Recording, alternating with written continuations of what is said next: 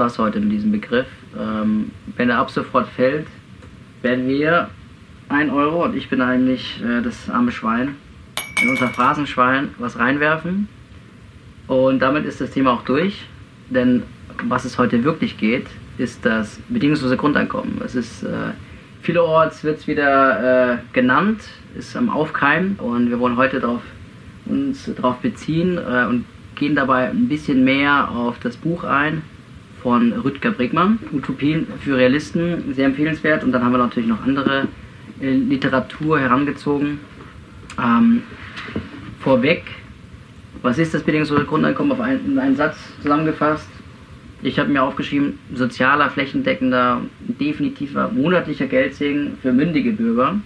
Geld, Geldsegen ist, ist, aber eigentlich fast schon wieder sehr äh, polemisch. Polemisch, ja. Polemisch, okay, das ist interessant. Ja, es soll nicht, es soll nicht polemisch sein. Äh, es ist eine ernsthafte Debatte. Vor allem muss man auch äh, immer sich darauf beziehen, auf die Vergangenheit. Was wurde schon in der Richtung geforscht oder versucht und äh, wie sind die Aussichten für ein Grundeinkommen? Zum Beispiel gab es ja 2016 schon in der Schweiz eine Abstimmung, direkte Demokratie. Äh, über, 5, äh, über 23 Prozent äh, haben dafür gestimmt. Quasi eine monatliche Vergütung von 2500 Franken. Viele sehen es als, als Durchbruch, ja, also als, dass es relativ viele gewesen sind. Und es ist sehr wahrscheinlich, dass auch also mehr als die Hälfte äh, vertrauen darauf, dass nochmal eine Abstimmung folgen wird und dass die besser ausfallen wird. Und es gibt auch schon mehrere Unternehmer wie Götz Werner von der Drogeriemarktkette DM, Bernd Leukert, SAP, AG Vorstand, äh, die, die, sich dafür ausrufen für ein bedingungsloses Grundeinkommen, genauso wie Politiker wie Janis Varoufakis, Finanzminister, Zuckerberg ehemalige. Auch schon ah, äh, tatsächlich, das wusste ich gar nicht. Das ist sehr interessant. Also es gibt viele Vertreter und es gibt auch eine schöne Seite, Wirtschaft für Grundeinkommen.com. Äh, das werden wir auch noch anhängen an Podcast zwecks Literatur und Referenzen ist interessanter, wie viele Leute sich dafür schon offiziell bekennen. Und das sind eben Leute, die sind CEOs aus der Politik etc. Bevor wir jetzt voll in die Tiefe einsteigen und das diskutieren, weil wir sind heute zu dritt, ja, wir wollen uns natürlich auch vorstellen, das ist quasi der erste Podcast. Äh, und ähm, ich fange einfach mal an. Das ist der, äh, wir, haben alle, wir haben alle unsere speziellen Namen. Ich äh, bin der Schlaureden. Ich weiß nicht, ob ich mich anfreunden kann mit diesem Namen, mit diesem Titel. Äh, also das kann sich nicht auf meine Schulzeit beziehen. Jedenfalls habe ich äh, den Hintergrund, dass ich Geowissenschaften studiert habe mal Master gemacht habe und jetzt arbeite ich in einer kleinen IT-Beratungsfirma.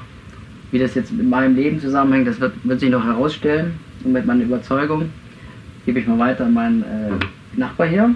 Ja, also Schlauwin kann ich nur bestätigen. Er ist ein absoluter Schlaumeier. Und äh, ohne ihn äh, hätten wir diesen Podcast wahrscheinlich auch nie gemacht. Die Idee kam auch ein bisschen auch von der Seite. Ich wollte es dann letztes Jahr durchziehen. Und jetzt haben wir uns zu dritt getroffen und haben gesagt, wir drehen das Ding. Ja, auch unter dem Aspekt, dass äh, wir einfach merken, es gibt ein gewisses Vakuum an Interesse bei jungen Leuten für Politik, ähm, möchten wir da einfach dafür sorgen, dass da einfach ein bisschen mehr wieder ein bisschen mehr Bewegung reinkommt. Das ist so das Motiv mhm. hinter dem Ganzen.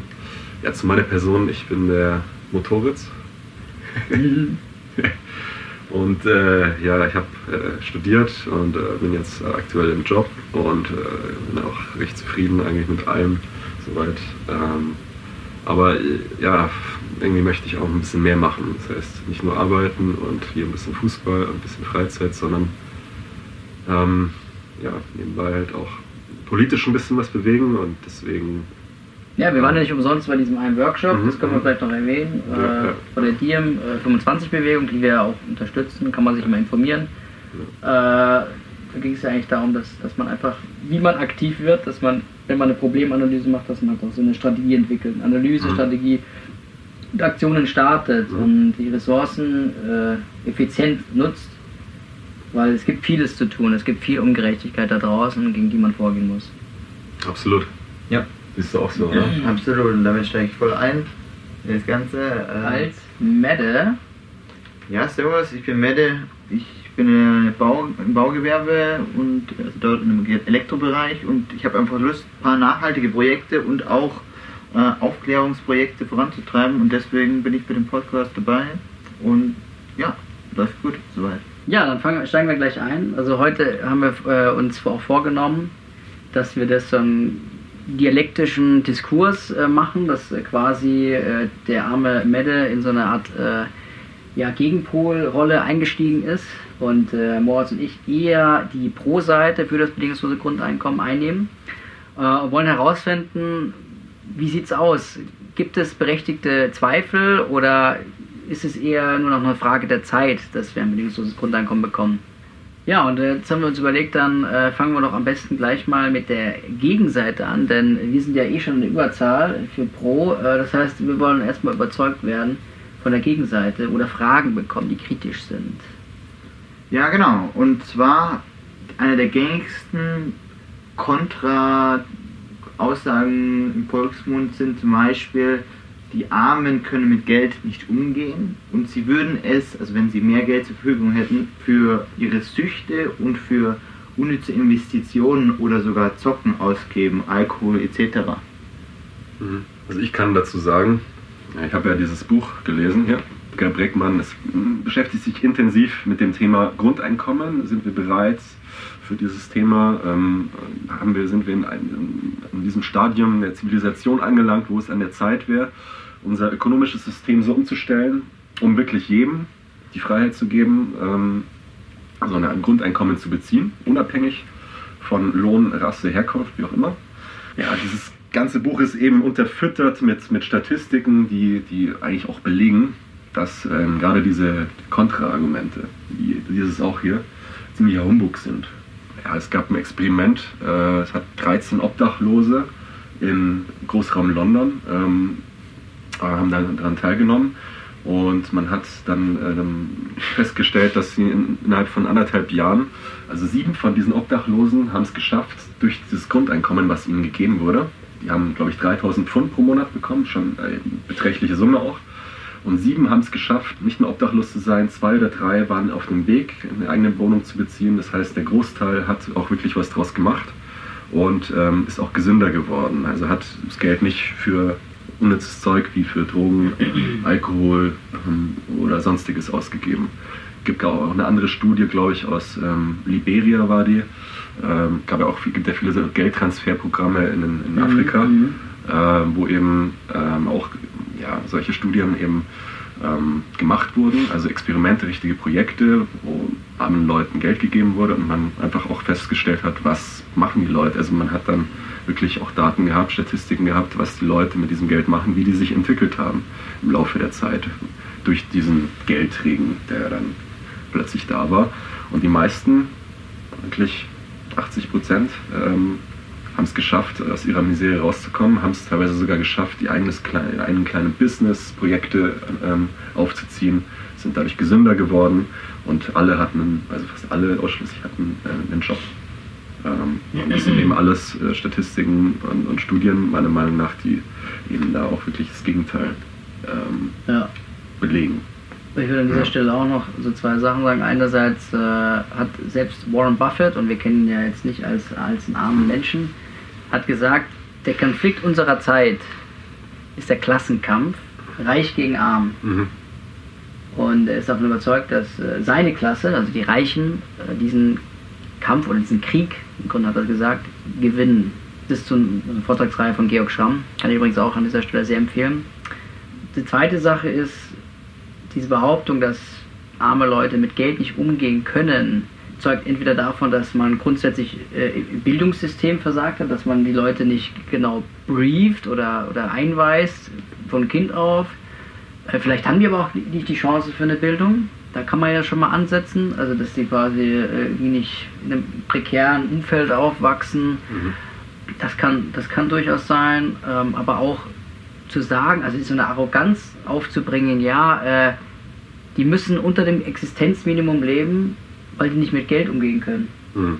Also man, man, man nimmt ihnen die Möglichkeit, am Leben teilzuhaben oder an der Demokratie und allem, am Pluralismus, äh, mit solchen Annahmen. Und ich finde das eigentlich ziemlich grob fahrlässig, solche Aussagen. Ich weiß nicht, wer das jetzt gesagt hat, mhm. äh, aber ich finde das richtig, richtig gemein. Mhm. Und da würde ich mal auch an die Leute da draußen appellieren. Also wenn mhm. wer sowas sagt, mhm. äh, der gehört für mich mhm. auch mal War schön hinterfragt. ich weiß ich weiß es mal nicht. Ja, weil, weil, weil, weil, Ursache und Wirkung in dem Fall auch äh, verwechselt werden. Ne? Also oftmals sind ja die Menschen, die arm sind, äh, auch deswegen in so einer Situation, weil sie vielleicht keine andere Wahl haben, weil sie da hineingeboren ja. sind und aufgrund dessen auch dümmere Entscheidungen treffen, weil sie eben in Armut sind. Das heißt, also das sagt ist ja auch eine der, der Hauptthesen von ja. Ludger Brickmann, dass äh, die armen Menschen nicht arm sind, weil sie irgendwie aus irgendeinem Grund arm sind, sondern einfach weil sie kein Geld haben. Richtig. Also ganz einfach. Ja. Das heißt, man müsste diesen Leuten nur Geld geben und sie wären nicht mehr arm. Das heißt, sie hätten dann auch nicht mehr diese Begleiterscheinungen, die äh, armen Menschen heutzutage natürlich auch ähm, ja, angedichtet werden. Ja. Wie ähm, ja, dass sie halt vielleicht mehr zum Drogen, Drogenmissbrauch neigen, mhm. ähm, dass, dass sie insgesamt gewaltbereiter sich schlecht ernähren und all diese Dinge. Ja. Das heißt, man könnte dadurch äh, sehr viel bekämpfen und ja. Gibt es dazu eine Studie, dass die quasi dann weniger konsumieren würden oder gleich viel oder dass es keine Veränderung hatte? Da hattest du da was erwähnt, dass sie weniger Drogen nehmen das, diese Studie, da, dieses Experiment in Liberia, da waren halt auch Alkoholiker und, und Leute, die halt auch viel Tabak geraucht haben dabei. Mhm. Und die haben, also hat man dann auch in, in Retrospektive hat man dann eben äh, nochmal festgestellt, dass die ihr Geld eben nicht dann verjubelt haben, was sie bekommen haben, für Alkohol und, und Tabak, sondern dass sie es halt sinnvoll eingesetzt haben. Dass sie sich erstmal was Gescheites zu essen gekauft haben, ein paar Klamotten, ein paar gescheite Klamotten gekauft und so weiter und so fort.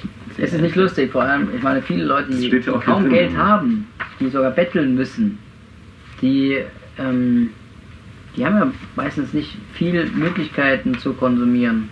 Ich wollte nämlich noch sagen, äh, dass grundsätzlich ähm, das missverstanden wird, was, was Arbeitslosigkeit bedeutet oder beziehungsweise in Armut zu leben weil die Statistik ja so, so äh, fingiert wird, dass ja Zeitarbeit oder Leute, die gerade, äh, die über einem Alter sind, über 58, das ist zum Beispiel in Deutschland so, oder gerade in irgendwelchen Maßnahmen sind und so, die nicht in diesem arbeitslosen Raster auftauchen. Auch in, auch in, ähm, in den USA ist das so. Da werden einfach äh, andere äh, Maßstäbe gesetzt, ja, dass man statt drei, dass man statt, also eigentlich 11 Prozent, was es sein müsste, 11 Prozent Arbeitslosigkeit irgendwie was mit 3,8 Prozent hat. Also das ist jetzt äh, aus einer Studie bzw. einem Buch von Noam Chomsky, also einem sehr renommierten linken Intellektuellen in Amerika, oder aus dem Buch Kampf oder Untergang. Da wird es dann eben auch benannt. Mhm. Ne? Also es betrifft mehr Leute, als man denkt. Ja, das, wie oft sehen die Leute das einfach nicht, weil sie sich nicht damit beschäftigen, weil sie es nicht sehen, weil sie es nicht sehen wollen es gibt immer Schmarotzer, will ich nicht, will ich nicht verneinen, aber du solltest es nicht der breiten Masse verwehren, nur weil es weniger Ausnahmen gibt. Mhm. Das ist nämlich das, das eigentlich das Entscheidende. Wir versperren vielen Leuten die Möglichkeit, am Leben sinnvoll teilzuhaben. Dann komme ich auch schon zur nächsten Frage. Und zwar arbeiten die Leute dann überhaupt noch, wenn sie alle äh, bedingungsloses Grundeinkommen beziehen?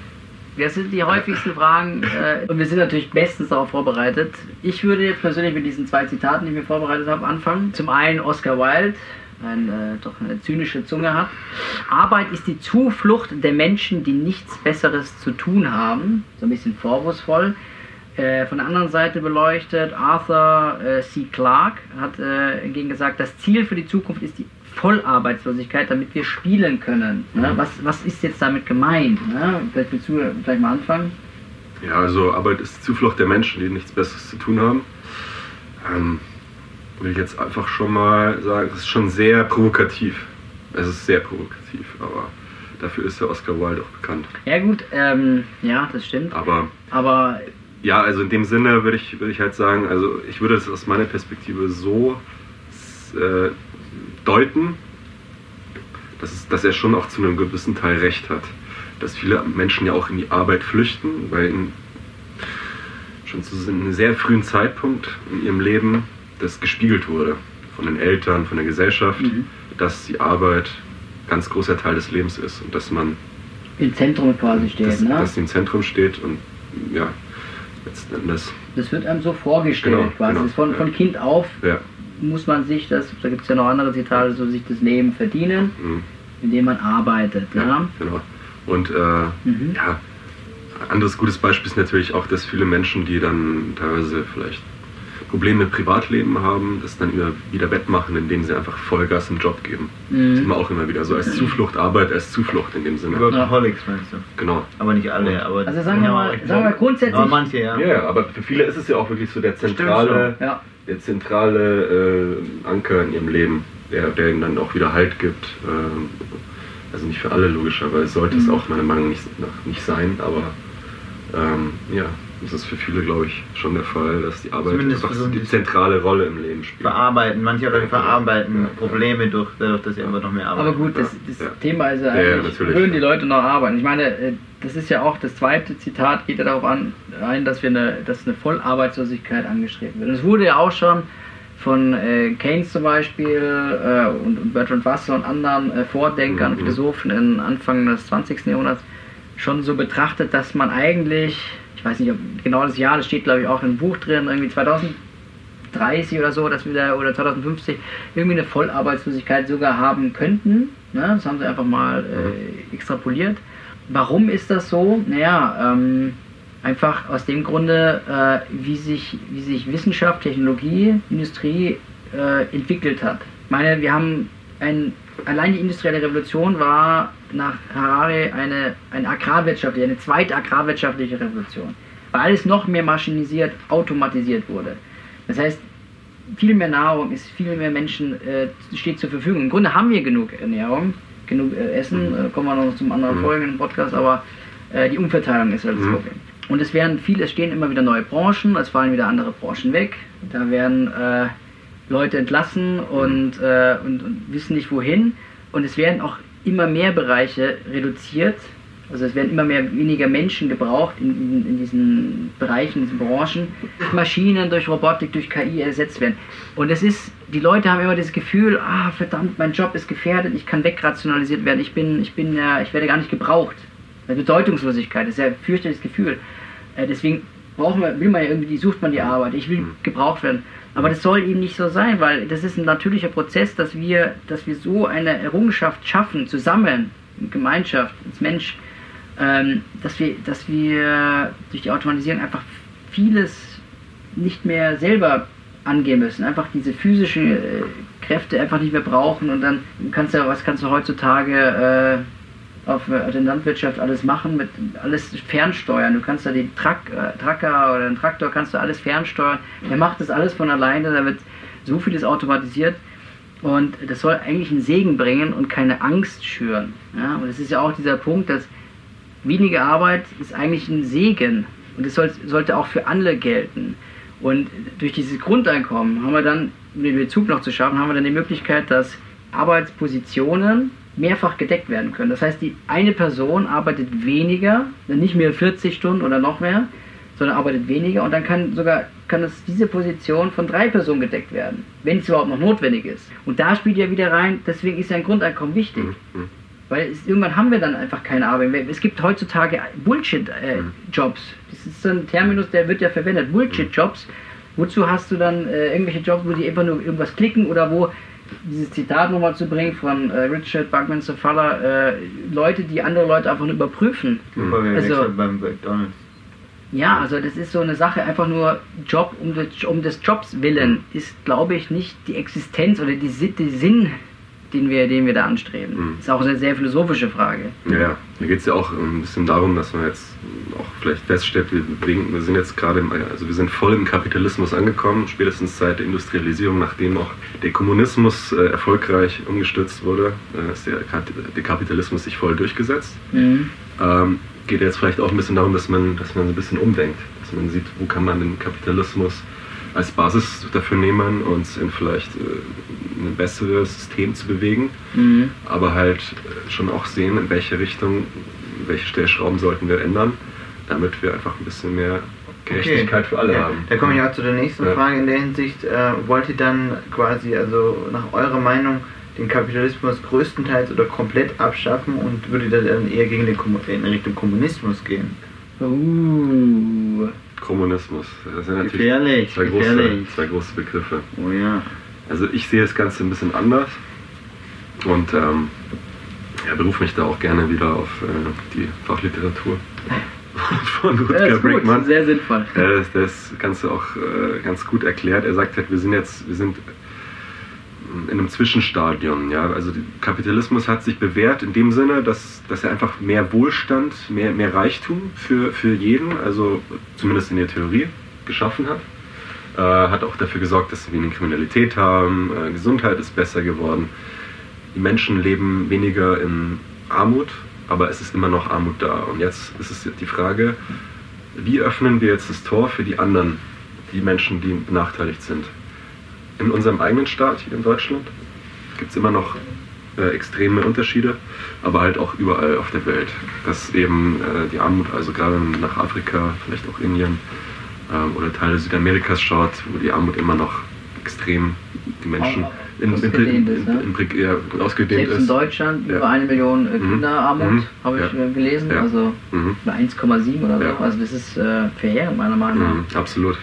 Und da finde ich, sollte man weniger jetzt äh, den Leuten die Schuld geben, dass es irgendwie dumme Leute gibt oder, äh, oder, oder Leute, die es verdient haben zu scheitern oder so, sondern das System muss umgestellt werden. Das heißt nicht, für mich nicht, dass man jetzt den Kapitalismus in den Kommunismus umwandeln soll und jeder, jeder das Gleiche. Wie äh, China zum Beispiel. China hat ja auch eine Mischung. Ne? Mhm. China hat ja auch eine mhm. Mischung, die ja anscheinend sehr gut funktioniert. Mhm. Äh, Kapitalismus, Kommunismus, aber ja. Diktatur, also, Diktatur macht es halt. Muss man mal gucken, ob das so gut funktioniert mit dem Totalitarismus. Ja, das ist natürlich das ist schwierig, für die Menschen, Stelle, für, die, für das System funktioniert es. Es ist schwierig, das immer aus der Ferne ja. zu betrachten. Aus der Distanz ist es Die Leute zu sehen. nicht so. Ja, man man, man, man äh, konsumiert Medien und muss ihnen halt trauen. Und ich glaube schon, dass es äh, einfach ein ganz anderes Level ist. Es funktioniert, aber, aber die Leute leiden trotzdem drunter. Ja, ja, aber wir sind jetzt erstmal nur auf unseren Staat, sagen wir mal, Nation oder auf Europa bezogen. Ja? Oder von mir aus westliche Welt, aber wir sind eigentlich jetzt mal hier bei uns. Und Wenn du lang genug im Westen gehst, bist du wieder bei China. Ja. also ich wollte nur da, äh, da anknüpfen, weil, weil dieses Grundeinkommen versus Kapitalismus ist, ist eigentlich gar nicht so richtig, äh, weil ähm, eigentlich ist dieses Grundeinkommen von Idee her ein Teil des Kapitalismus. Zumindest so, so sieht es der ah, ja, Yuval, Yuval Noah Harari. Ja? Also Yuval Noah Harari, ähm, das Buch 21 Lektionen für das 21. Jahrhundert steht es. Da gibt es die Unterscheidung einmal quasi Kommunismus und Kapitalismus, weil du jetzt das radikal angesprochen hast oder das Polarisierende. Und dann hast du einmal die, die kapitalistische Variante, wäre quasi, du schöpfst äh, oder du gibst ein, eine staatliche Direktinvestition, also mittels Grundeinkommen, äh, monatliches Geld zum Konsumieren und so weiter. Individuelle Grundbedürfnisse werden gedeckt. Ne? Jeder kann sich das dann aussuchen. Oder die kommunistische Variante, die wäre eher freie Dienstleistungen. Quasi freie Dienstleistungen im mhm. Sinn von Bildung, mhm. Mobilität, mhm. soziale Einrichtungen, Sport, mhm. sowas. Mhm. Das wäre die andere Variante. Was meiner Ansicht auch interessant ist. Also es, ich, wir sagen ja hier auch nicht, dass Grundeinkommen die einzige Lösung ist, sondern es ist, es ist ein ja. Modell. Ja. ja. Aber grundsätzlich die Frage sich zu stellen, ja. äh, muss was geändert werden? Ich glaube, da sind wir uns tatsächlich sehr einig. Ja, absolut. Genau. Ja, und also auch was die Durchführbarkeit äh, anbelangt und ob das, äh, also ob, inwieweit das negative Konsequenzen hat, kann man im Grunde eigentlich auch anhand der Studien, die bislang gemacht wurden, anhand der Pilotprojekte, mhm. äh, die gemacht wurden, kann man eigentlich alle positiv beantworten. Einziges Problem ist halt immer nur, es ist in der Politik extrem schwer durchführbar. Ja. Ähm, hat sich eben so gezeigt, ist auch in der Vergangenheit, dass es halt politisch extrem schwierig ist, das Thema durchzusetzen, weil es eben auch die Massen spaltet. Es, äh, es spaltet die verschiedenen äh, Menschen, die, die in der Politik sitzen, im Parlament auch, äh, da auch unterschiedlicher Meinung mhm. sind. Ähm, es ist meistens so, es ist ziemlich 50-50, glaube ich, wenn du rausgehen würdest und die Leute fragen würdest, wäre eigentlich mal ganz interessant zu sehen. Jeder Zweite würde sagen, ja, finde ich gut. Ähm, die andere Hälfte wahrscheinlich eher so, nee, es ist wahrscheinlich nicht so durchführbar, nicht möglich, wie auch immer. Mhm. Da müsste man halt auch mal hinterfragen, womit das zusammenhängt. Aber ich finde, allein sich darüber Gedanken zu machen, das zu hinterfragen, ähm, ob man das System auch mal umstellen sollte, mhm. was, es, was es für Benefits hätte ähm, in der Zukunft, ist allein, ist, ist glaube ich, auch schon mal ganz gut. Ja. ja. Also ich wollte noch kurz was ja, sagen, du hast ja vor ähm, davon gesprochen, also der Wohlstand ist ja angestiegen und so weiter. Ich meine, ja. der Kapitalismus, Produktivität und so weiter, Wissenschaft ist, ist, so eine Art Pakt eingegangen mit dem Kapitalismus, es wurde vorangetrieben, hat viele Errungenschaften vorgebracht. Aber tatsächlich zum Beispiel in einem Buch von Noam Chomsky mhm. ja, ähm, steht, dass die USA heute eigentlich weniger Wohlstand hat mhm. aber mehr Profit in den US-Unternehmen steckt. Mhm. Ja? Also das zeigt auch wieder, dass, dass da einfach die Schere, auch wie es ja. in Deutschland immer gesagt dass die einfach auseinandergeht und dass die, also das ist einfach dieser Gerechtigkeitsanspruch mhm. ist nicht mehr da. Dieses mhm. Paritätsprinzip wird nicht mehr gelebt, soziale mhm. Parität und so. Die große Frage ist, warum? Ne? Wahrscheinlich, warum? Weil, und, und weil, die Unternehmen äh, mhm. einfach ein, größere, ein größeres, größeres Gewicht haben heutzutage. Und wer, wer ist, wer sind, da muss man sich mal fragen, wer sind diese Unternehmen eigentlich? Da sitzen mhm. ein paar Leute hinter, also ein paar Köpfe dahinter. Äh, hat man auch gesehen in der Finanzkrise, wem hat man geholfen? Den Banken.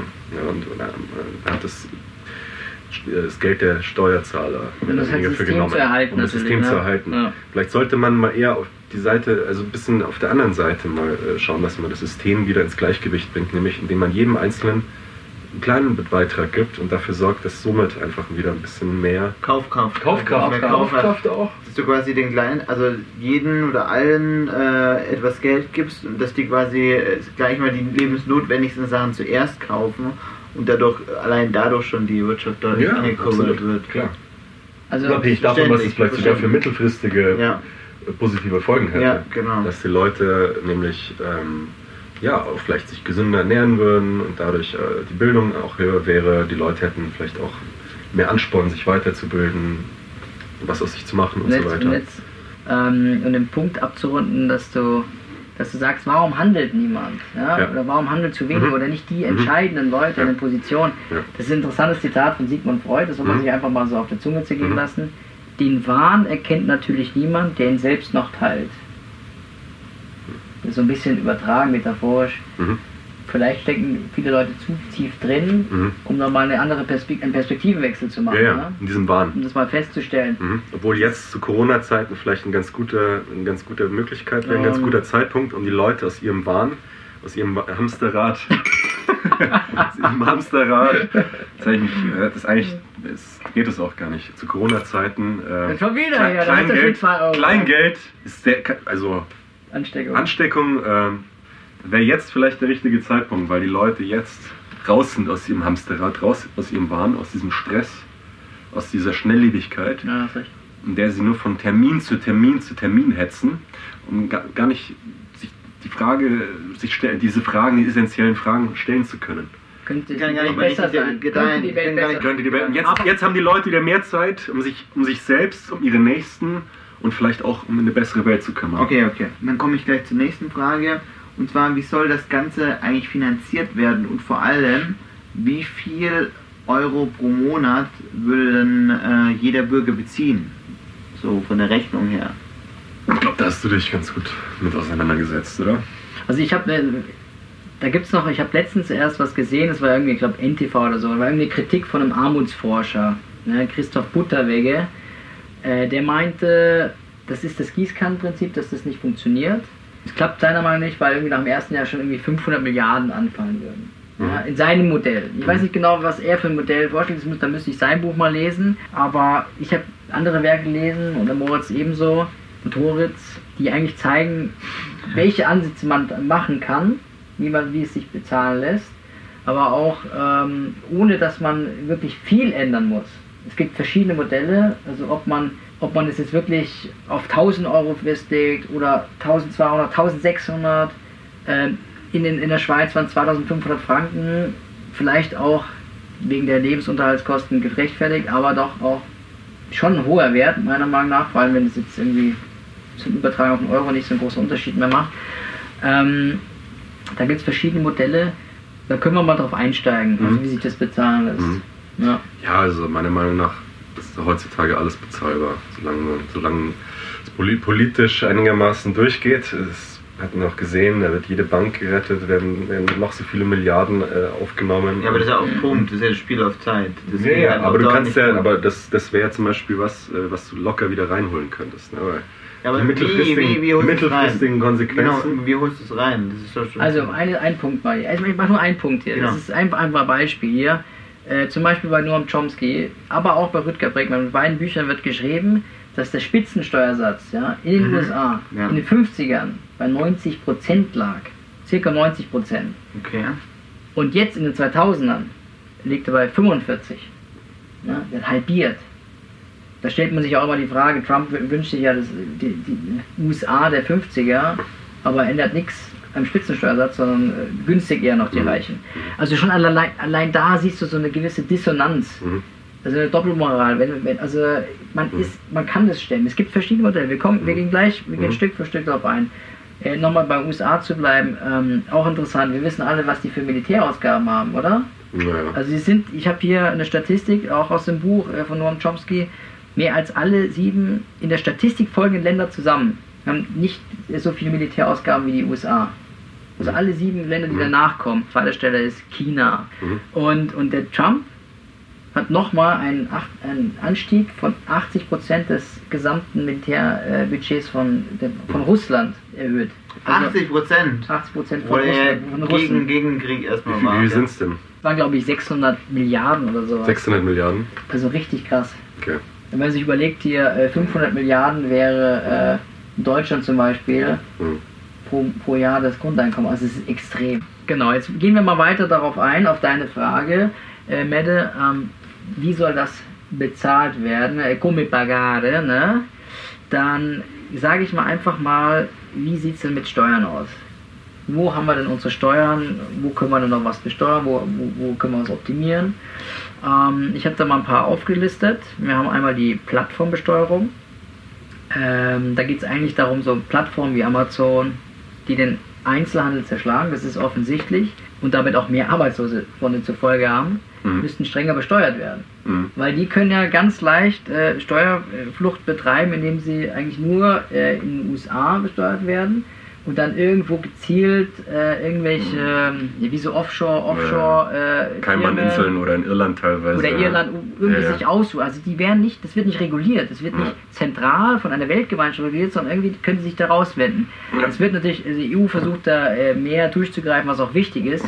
Und es müsste aber eigentlich eine Weltgemeinschaft machen. Also es sollte nicht irgendwie Russland, äh, äh USA gegen Europa und so weiter. Es müssten eigentlich alle zusammenstemmen. Ne? Das ist auch da kommen wir später noch zum moralischen Problem. Dann gibt es die Digitalsteuer, das spielt so ein bisschen auch darauf hin, das, da gehört Amazon dazu, aber auch natürlich Google, Facebook, ähm, die digitale Wirtschaft an sich. Ne, dass man die einfach besteuert, weil die im Grunde nur Steuern zahlt und da auch nur nicht so, auch nicht so viel, weil die sich auch darum winden können, in den, in den beheimateten Nationen, also USA ist in diesem Fall, aber in dort überall weltweit, wo, wo es verbreitet ist, im Grunde gar keine Steuern. Also wirklich fast nichts und äh, wird ja dort am meisten konsumiert dann auch.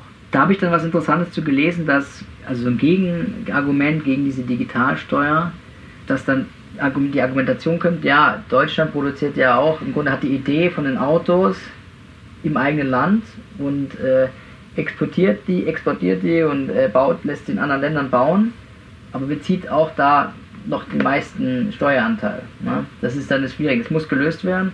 Aber ich, äh, ich sehe da schon, schon berechtigte Zweifel, dass es, äh, dass es keine Digitalsteuer, also es muss eine Digitalsteuer geben, meiner Meinung nach. Weiterer Punkt, nächste Steuer, wäre zum Beispiel die Erbschaftssteuer.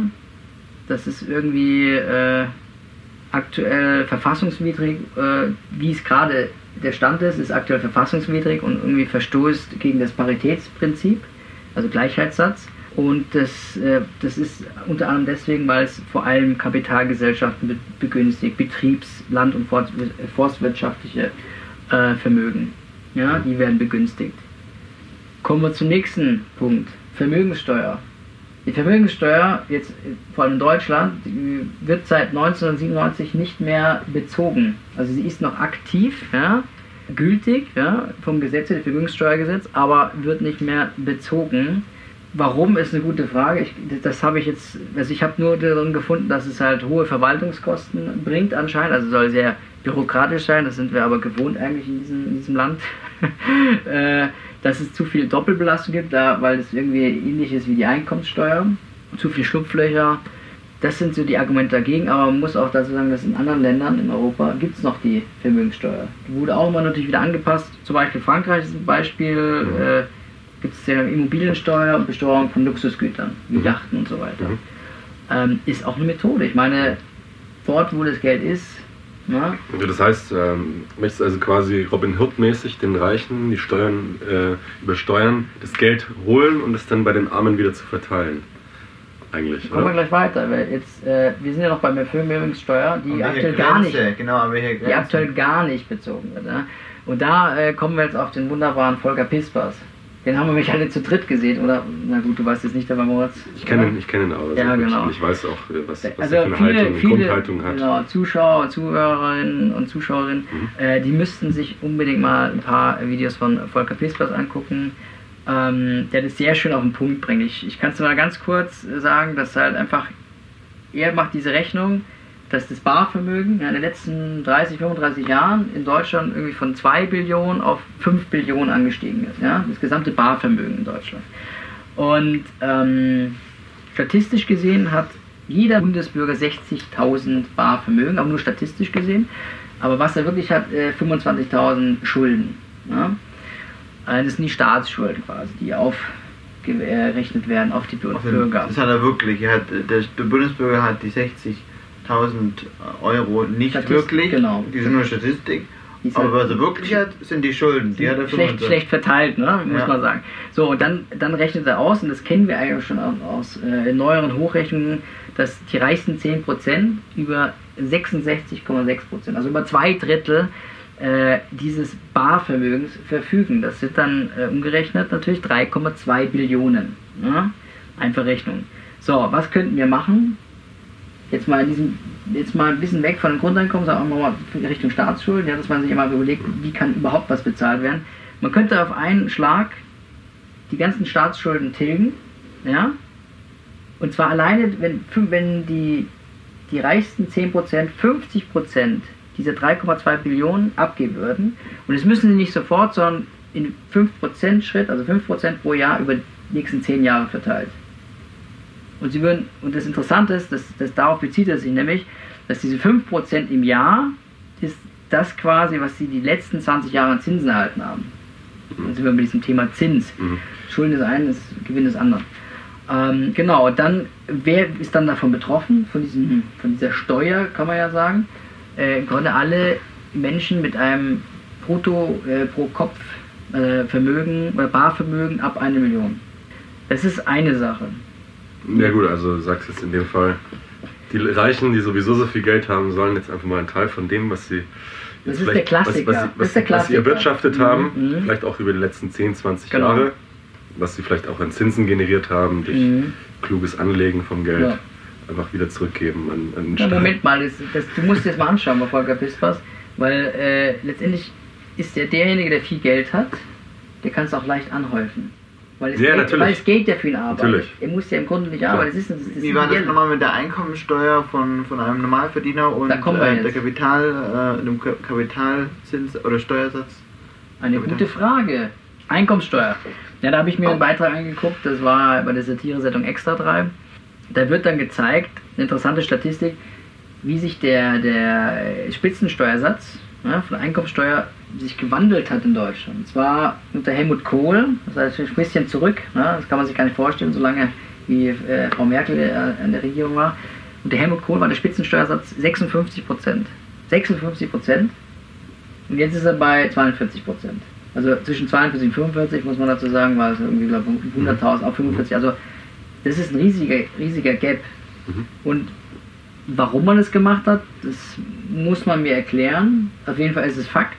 Und des Weiteren kommt noch was zu diesem Beitragsermessungsgrenze. Das quasi Beitragsermessungsgrenze ähm, ist ab 8.200 Euro unverändert. Mhm.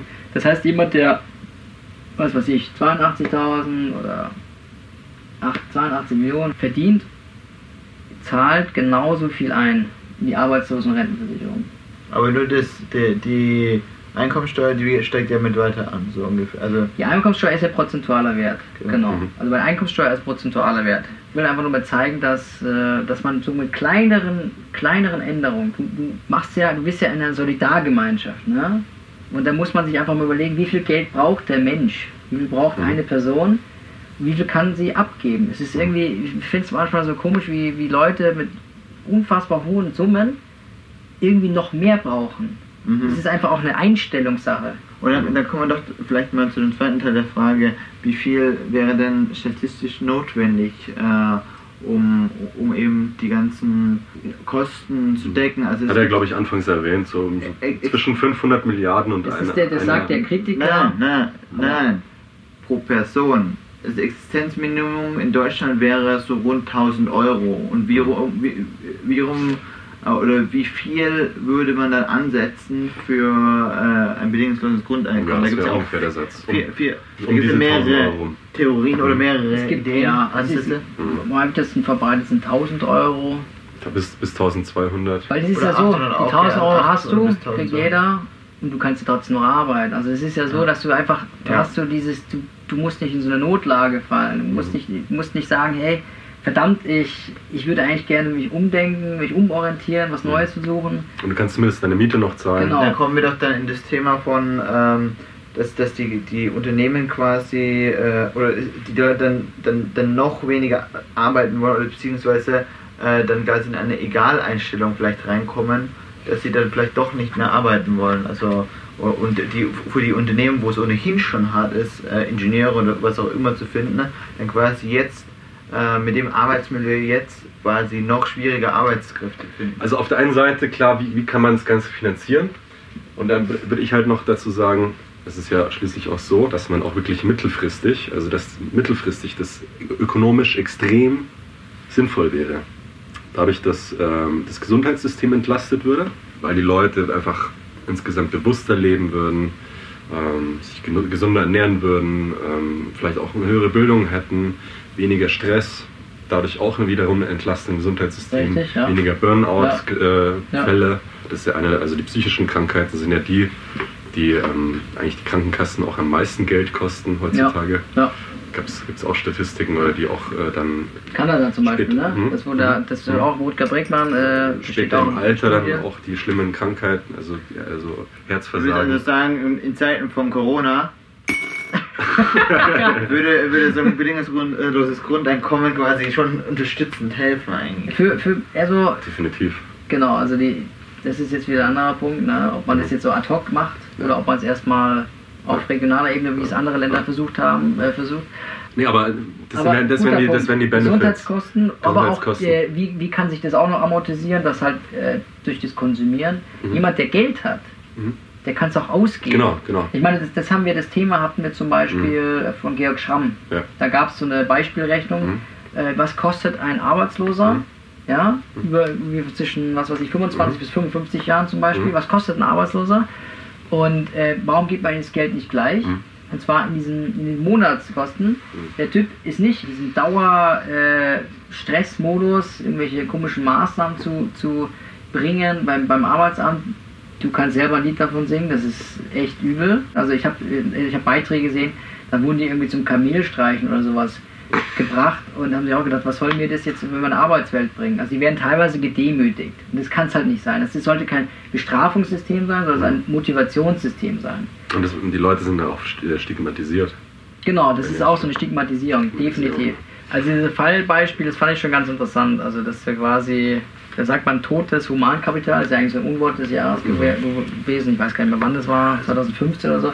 Und, äh, Braucht man sich nur ausmalen, was ist das mittelfristig ist und langfristig Also, für du kannst Konsequenzen. den Leuten auch gleich das Geld geben, wenn sie dann so viel kosten und dann eben diese Direktinvestitionen mal sehen, dass, sich das, dass die Rendite dann für den Staat viel höher ist. Also Ja, der rechnet dann was aus, Ja, das ist ja. total interessant.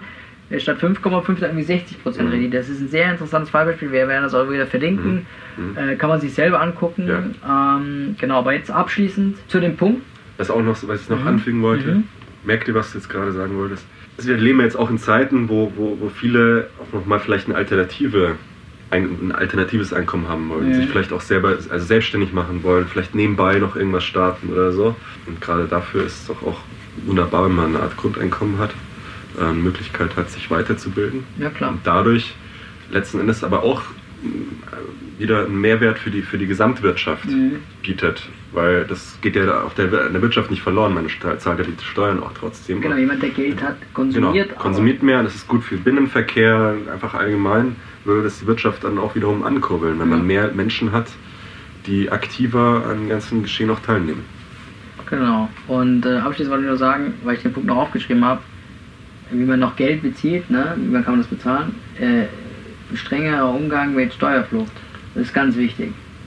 Also das Mhm. ist, jeder soll seinen Beitrag Mhm. zahlen. Das ist, das ist, Mhm. der Staat ist dafür da, dass er uns äh, hilft. Dass er, das ist halt ein Sozialstaat, Rechtsstaat. Das ist ein schwieriges Thema für dich, Merin, ich weiß. Und, und aber ja, ja, nee, aber Der Staat. Steueroase, ich weiß. Oh, Steueroase, weißt du, von, den- von, den, Briefkasten Banken man einfach- in der, in der, in der Und- Schweiz. und- der, der Briefkasten, der Jungs. voll. in der Weltgemeinschaft, wir müssen ja mal aufpassen, als Weltgemeinschaft dieses Thema angehen und nicht irgendwie das auf Nation bezogen. Ne? Das ist das Problem, das müsste man gemeinsam, also die ganzen nationalen Interessen müsste man überwinden, weil das ist kontraproduktiv. Mhm. Das heißt, in der Gemeinschaft sind wir stark und können das verhindern. Dies war nun der erste Streich.